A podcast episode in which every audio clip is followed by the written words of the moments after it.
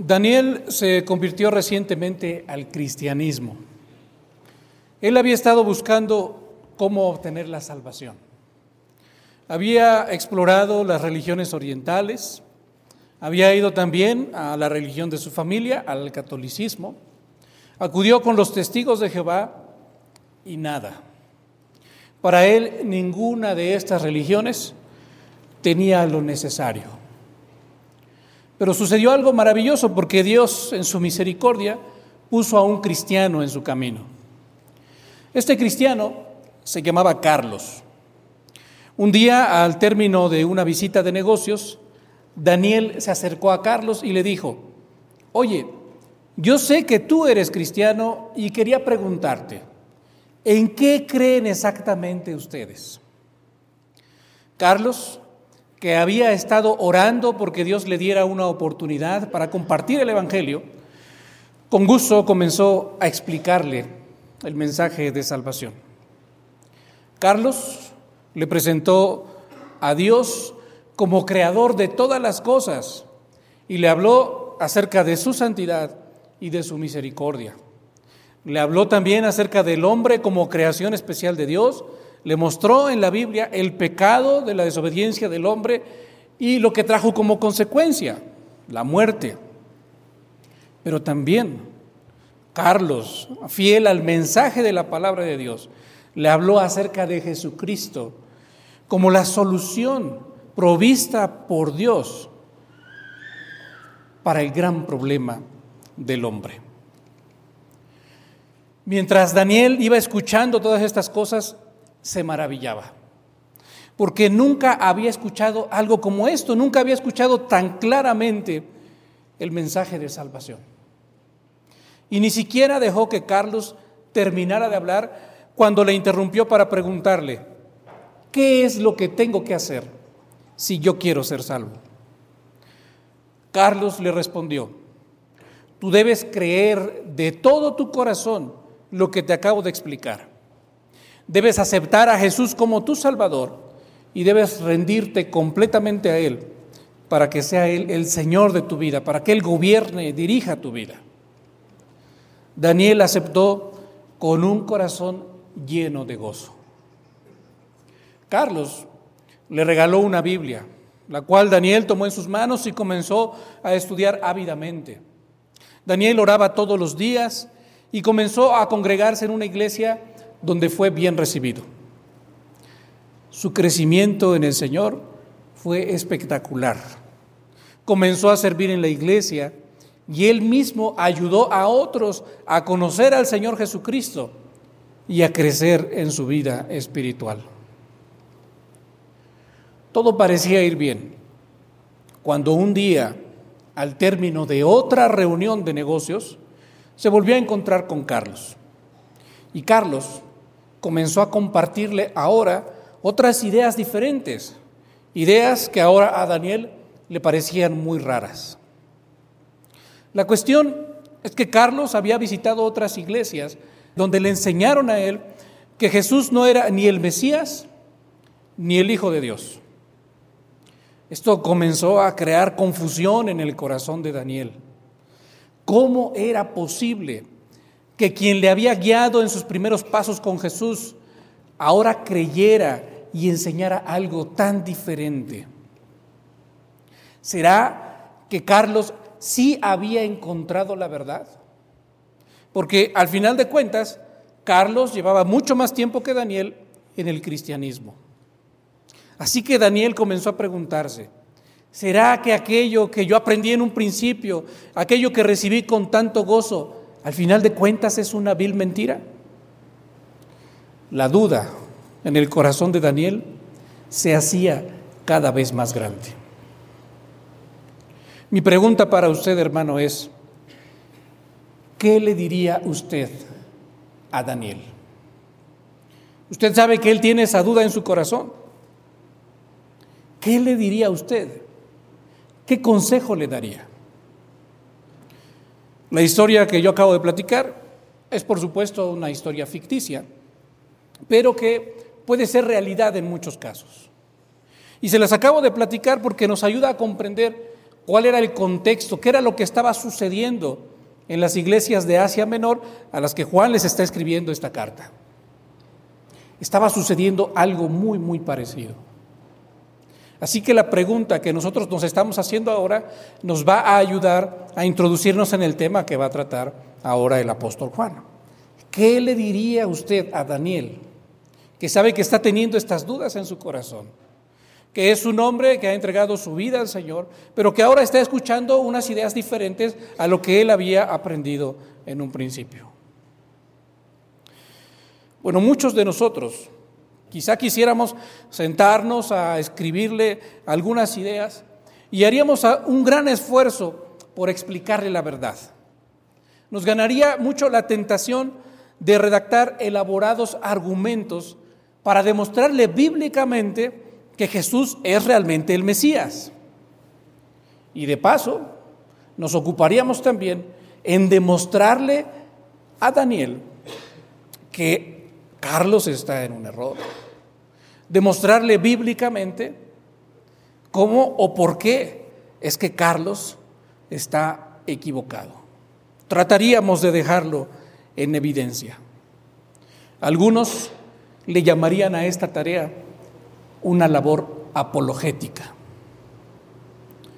Sin embargo, encontramos algo muy interesante, según la respuesta que da el apóstol Juan a la necesidad de aquellos que diríamos, aquellos Danieles de su tiempo, aquellos que están atravesando por este tiempo de duda.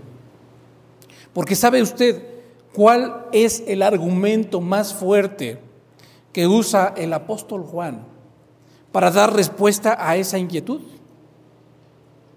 Fíjese muy bien lo que dicen los versos 20, 21 y 27. Estamos en la primera carta del apóstol Juan, en el capítulo 2, versos 20, 21 y 27. Dice de la siguiente manera, pero vosotros, es decir, ustedes, quienes están leyendo esta carta y quienes tienen esta inquietud en su corazón, ustedes tienen la unción del santo y conocéis todas las cosas. Le añade, no os he escrito como si ignoraseis la verdad, sino porque la conocéis y porque ninguna mentira procede de la verdad. ¿Nos damos cuenta de lo que está haciendo el apóstol Juan? El apóstol Juan aunque podría hacerlo, tiene todo el conocimiento para hacerlo, tiene toda la experiencia, caminó con Jesús, escuchó sus enseñanzas. Podría tomarse el tiempo de redactar algo bien elaborado, tenía su evangelio lleno de evidencias de que realmente Jesús es el Cristo, es el Mesías, es el ungido. Podía haber tomado muchas cosas de ahí y redactar algo para convencer a aquellos que tenían dudas de que Jesús realmente es el Cristo. Pero Juan no se dedica a eso. Juan lo que les dice es, miren, ustedes tienen algo muy importante, ustedes tienen algo muy especial. Ustedes tienen la unción del santo. Ustedes ya conocen todas las cosas. Yo no les estoy escribiendo como si ustedes ignoraran la verdad. Ustedes ya conocen la verdad. Y ninguna mentira procede de la verdad. Esta idea se va a completar en el verso 27. Fije su mirada ahí. Dice la palabra de Dios. De nuevo vuelve a mencionar la unción del santo, pero la unción que vosotros recibisteis de él, ¿de quién? De Jesucristo. La unción que vosotros recibisteis de él permanece en vosotros y no tenéis necesidad de que nadie os enseñe. Así, como la unción misma os enseña todas las cosas y es verdadera y no es mentira, según ella os ha enseñado, permaneced en él. Fíjense qué, bonito, qué interesante y qué profundo es lo que les está mostrando el apóstol Juan y lo que nos muestra a nosotros.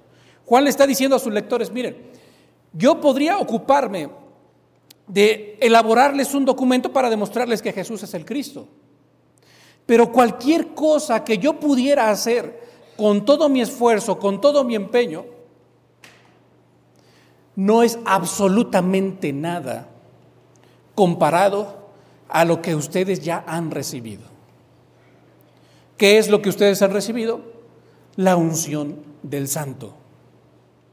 Y esa unción del santo es la que les puede enseñar absolutamente todas las cosas mucho mejor, mucho más claramente, mucho más profundamente de lo que yo les puedo enseñar. Así que lo que ustedes ya tienen es lo que realmente les va a ayudar a permanecer en Él. Yo no los voy a convencer. Es la unción que ustedes han recibido quien los va a convencer. Juan está haciendo algo precioso, porque se está remontando al Antiguo Testamento, una lectura que nosotros hacíamos hace un momento. Y en esa lectura del Antiguo Testamento veíamos lo que era el aceite de la unción. Un aceite que era preparado de manera especial y que se utilizaba para ungir a los sacerdotes, que se utilizaba para ungir también a los profetas y para ungir también a los reyes. Y en general todas las cosas y personas que fueran consagradas para el servicio de Dios. Todas las cosas y personas que ya no le pertenecían al mundo ni que podían ser utilizadas para cualquier otra cosa, sino que solamente eran propiedad de Dios. El aceite de la unción era un símbolo de que estas cosas y estas personas habían sido apartados por Él y habían sido apartados para Él. Y que al mismo tiempo Él era quien les había provisto de todo lo necesario para cumplir con su ministerio. Y lo que Juan nos está diciendo es, de la misma manera que en el Antiguo Testamento las cosas se ungían y las personas se ungían para ser apartadas para Dios. Los creyentes de nuestro tiempo, los creyentes verdaderos, tienen la unción del Santo. Han sido apartados por Él. Ha sido derramado sobre ellos, sobre estos creyentes, algo que también ha sido preparado por Dios mismo de manera especial. Este nuevo aceite de la unción no solo es el sello de que han sido consagrados por Dios, que han sido apartados por Él, sino también es el símbolo de que han sido capacitados por Él para todo lo relacionado con las cosas de Dios. Este nuevo aceite de la unción es el Espíritu Santo de Dios. ¿Por qué decimos eso? Porque si nos remontamos al Evangelio de Juan, del mismo que está escribiendo esta carta, en el capítulo 14, versículo 26, el Señor Jesucristo menciona a sus discípulos que les va a enviar al Espíritu Santo y que este Espíritu les enseñará todas las cosas. Y es lo mismo que está diciendo Juan aquí en su carta. Ustedes no tienen necesidad de que yo les enseñe nada porque ustedes han recibido la unción del Santo el cual les enseña todas las cosas. Si lo notamos, hermanos, Juan no está confiando aquí ni en su propia sabiduría, no está confiando en sus propios argumentos, no está tratando de convencer a los hermanos a como dé lugar para que no se vayan hacia otras creencias o hacia otras iglesias. Juan no está confiando en su propia fuerza, en su propia capacidad. Juan simplemente está confiando en que aquellos que han sido escogidos por Dios para salvación han recibido absolutamente todo lo necesario para perseverar en esa salvación. Lo que Juan está diciendo es, miren, ustedes pueden distinguir la verdad del error y pueden permanecer en aquello a lo que han sido llamados no por lo que ustedes son, sino por lo que ustedes han recibido de parte del Señor Jesucristo, esa unción del Santo que es el Espíritu de Dios. Para esto, o en este momento, nosotros ya deberíamos estar siendo confrontados por la palabra de Dios. Porque de la misma manera como estamos viendo que en las iglesias de Asia Menor, a las que Juan escribe, estaban estos eh, ex hermanos, ¿no? ahorita vamos a ver por qué, que habían creído en algún tiempo en la verdad, pero que se habían alejado del fundamento de Jesucristo y ahora estaban regresando a la iglesia para contaminar con estas enseñanzas a otros. Lo mismo sucede en nuestros tiempos. Y muchos se sienten atraídos por ideas novedosas, por ideas o enseñanzas nuevas acerca de Jesucristo. Muchas ideas que combinan, por ejemplo, religiones orientales con el cristianismo, hacen una especie de mezcla muy atractiva para algunos. Y aunque muchos no lo crean, este tipo de religiones, este tipo de mezclas, tiene como fin quitar el fundamento que es Cristo. Por ejemplo, pensemos en aquellos que empiezan a incorporar elementos judíos o judaizantes al culto cristiano, como creyendo que esto es completamente inocente. No, no tiene nada de malo porque de allá venimos. Pero si leemos profundamente, detenidamente, la carta del apóstol Pablo a los Gálatas, nos vamos a encontrar como Pablo los exhorta y les dice, ninguna de esas cosas ya nos, no son útiles, ya no nos sirven, porque eran solamente figura, sombra de lo que había de venir. Pero ahora que ha llegado la realidad a este mundo, que es el Señor Jesucristo, eso ya no nos sirve para nada.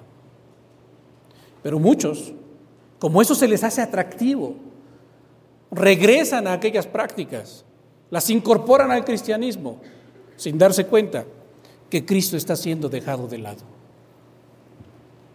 Muchos incorporan, lo decíamos también en alguna ocasión pasada, por ejemplo, la meditación, otras disciplinas o prácticas de religiones orientales, al cristianismo pensando también que es completamente inocente, que no hay ningún problema, sin darse cuenta que Cristo está siendo desplazado poco a poco por esas cosas.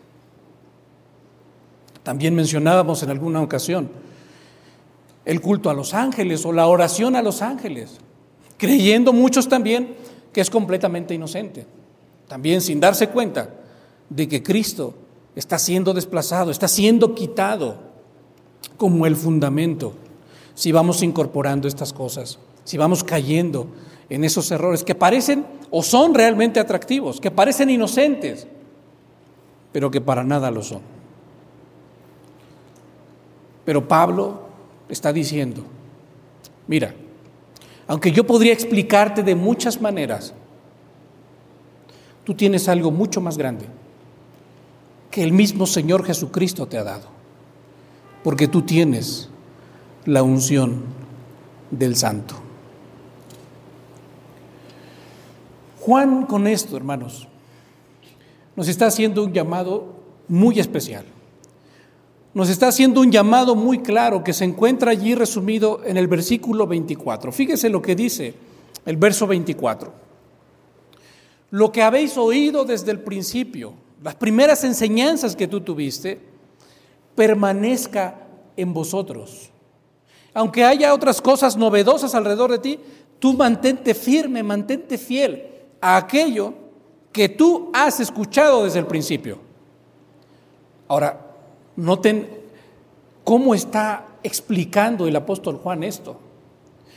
Él no está diciendo, ustedes deben permanecer en esta enseñanza. Lo dice de una manera más profunda. Dice, que esa enseñanza permanezca en ustedes. Eso podría darnos una idea como de algo que se debe atesorar, como algo a lo que nos deberíamos aferrar, algo que el mundo, que otras filosofías y que otras enseñanzas nos quieren quitar y nos quieren arrebatar. Pero Juan está diciendo que esta enseñanza que tú recibiste desde un principio permanezca en ti, esté allí siempre en ti. Y a continuación, en el mismo verso 24, nos dice por qué. Dice, porque, si le estamos añadiendo esta palabra, no, aparece allí, pero nos ayuda a explicar un poco mejor la idea. Porque si lo que habéis oído desde el principio permanece en ustedes, entonces también vosotros permaneceréis en el Hijo y en el Padre. Y eso nos, muestra cuál es la finalidad real del apóstol Juan y de dónde viene su preocupación. Él no quiere en sí que nosotros permanezcamos en una enseñanza, sino que Él al final de cuentas lo que quiere es que nosotros permanezcamos en el Hijo y que al permanecer en el Hijo permanezcamos también en el Padre. Pero Él está diciendo, para que nosotros podamos permanecer en el Hijo y podamos permanecer también en el Padre, esta enseñanza tiene que permanecer en nosotros. No debemos de permitir o de dejar que nos sea quitada o que nos sea arrebatada. Lo que está en riesgo, hermanos, lo que Juan está viendo que está en riesgo, no es cualquier cosa. Porque lo que estamos viendo es que si no permanecía en ellos la enseñanza original de que Jesucristo es el Mesías, entonces, pues ellos no permanecerían en Jesucristo, el fundamento sería quitado de su vida. Y en ese caso, si eso sucedía, si ellos permitían que, que esto pasara, ¿podrían ellos seguir diciendo de manera sincera que eran realmente cristianos? Pues no, porque habrían dejado, habrían permitido que el fundamento fuera quitado de su vida. Ahora eso nos lleva a una pregunta también importante. ¿Será o significa esto que puede perderse la salvación? ¿Será que alguien como, como había sucedido, por eso les llamaba hace rato ex hermanos, ¿no? Porque tenían en un principio a Jesucristo como su fundamento, lo habían aprendido desde un principio, pero después habían escuchado aquellas enseñanzas novedosas de que Jesucristo no es el Mesías, quizá hasta en cierta manera demostrado con la Biblia, siendo la escritura torcida para esos fines, y ellos se habían alejado. Habían dejado que esa enseñanza fuera quitada de su vida, de su corazón, y entonces ya no tenían ese fundamento. ¿Será que habían sido salvos mientras permanecieron en la verdad y cuando se alejaron de la verdad dejaron de ser salvos? No, porque el mismo apóstol Juan lo explica en esta sección que ahora estamos leyendo. Preste mucha atención a lo que dice el versículo 19, hablando de aquellos que habían caído en el error el apóstol Juan dice las siguientes palabras. Ellos, aquellos que cayeron en el error, que han permitido que el fundamento sea quitado de su vida, ellos salieron de nosotros, pero en realidad no eran de nosotros. Estaban entre nosotros, se congregaban con nosotros, caminaban con nosotros, pero en realidad no eran de nosotros. Y añade, porque si hubiesen sido de nosotros, habrían permanecido con nosotros. La evidencia de que realmente ellos hubieran sido salvos no sería otra más que que hubieran permanecido con nosotros, que hubieran permanecido en la verdad. Pero, sigue diciendo el apóstol, pero ellos salieron para que se manifestase que no son de nosotros. La evidencia de que no son de nosotros es que salieron de entre nosotros, de que se apartaron de la verdad. Eso demuestra que desde un principio no eran de nosotros. Estaban entre nosotros, pero no eran de nosotros, no pertenecían a la verdad. Eso es lo que está diciendo Juan. En otras palabras, los que en realidad son de nosotros permanecen en la misma fe que nosotros. Los que en realidad son de nosotros, tienen también la salvación, han sido escogidos por Dios para salvación, permanecen unidos a Cristo Jesús. Y no permiten jamás que el fundamento se ha quitado de su vida. En todo esto, Juan ha mencionado a aquellos que están trayendo estas enseñanzas extrañas hacia el interior de la iglesia. Un fenómeno interesante porque ellos estaban dentro de la iglesia, salieron de la iglesia para conocer esas enseñanzas, se apropiaron de esas enseñanzas y vuelven a la iglesia, pero ya no para formar parte de ella, sino para influir con estas falsas enseñanzas.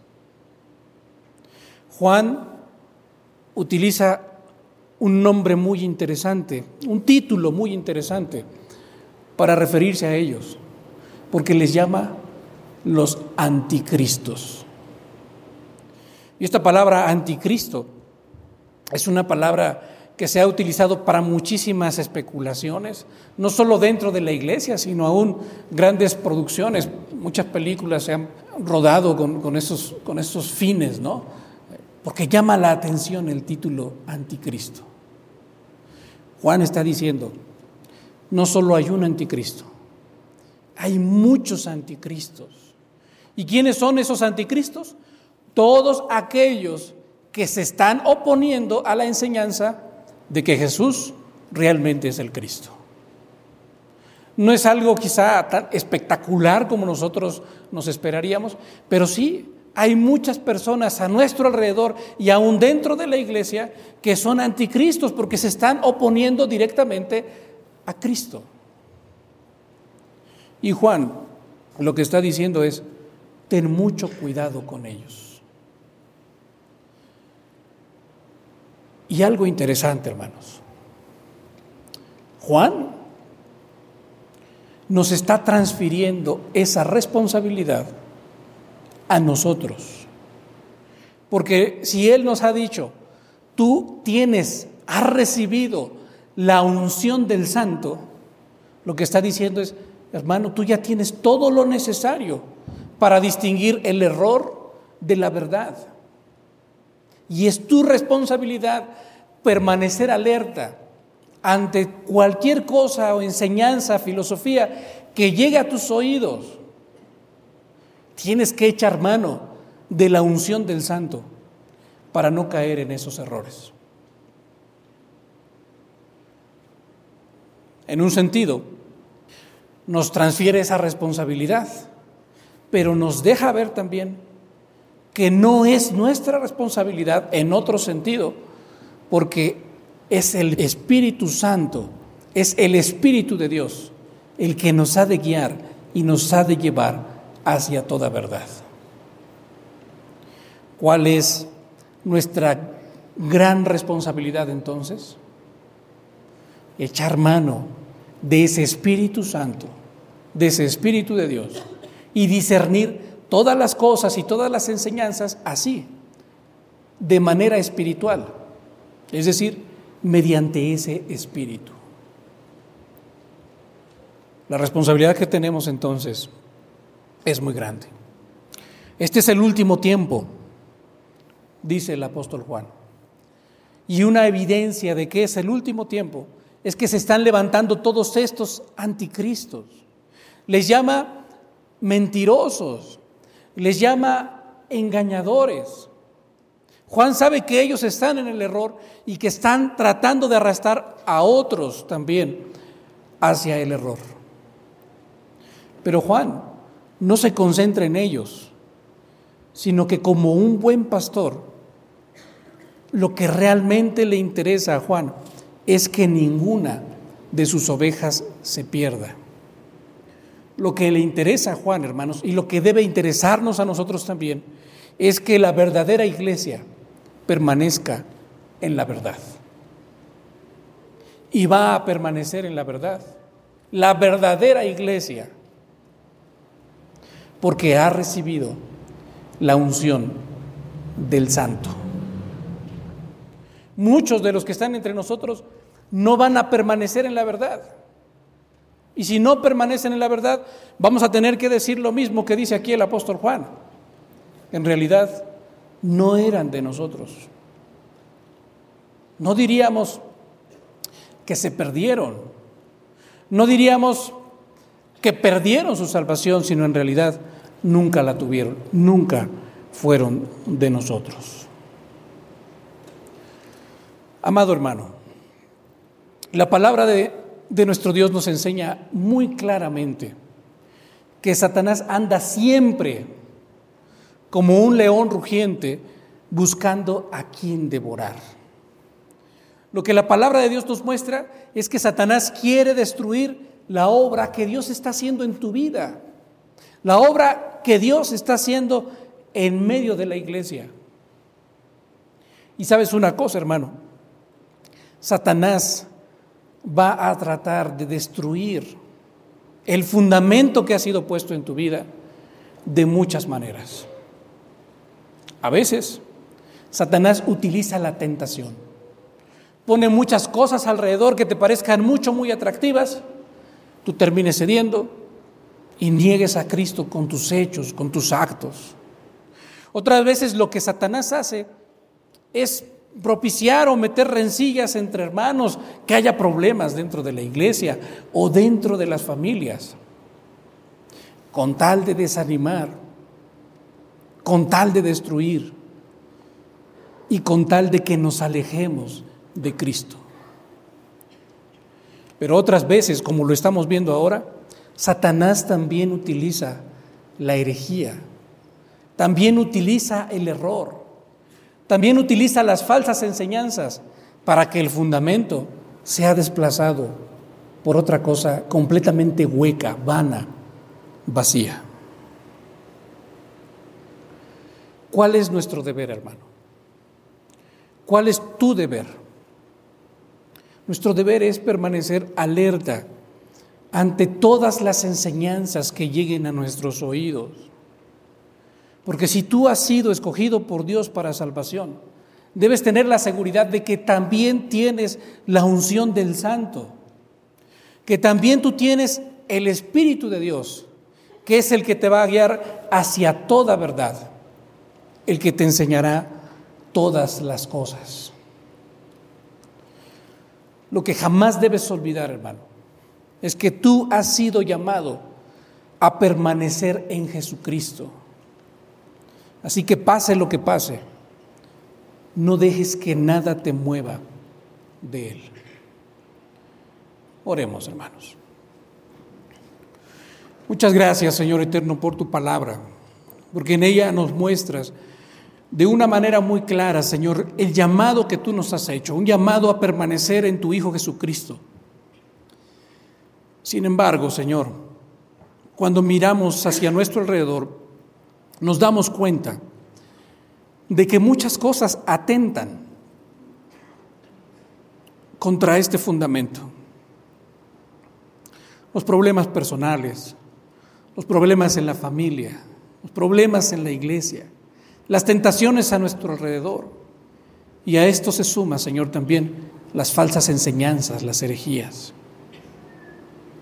Señor, el único que puede mantenernos firmes en este llamado precioso que nos has hecho, eres tú.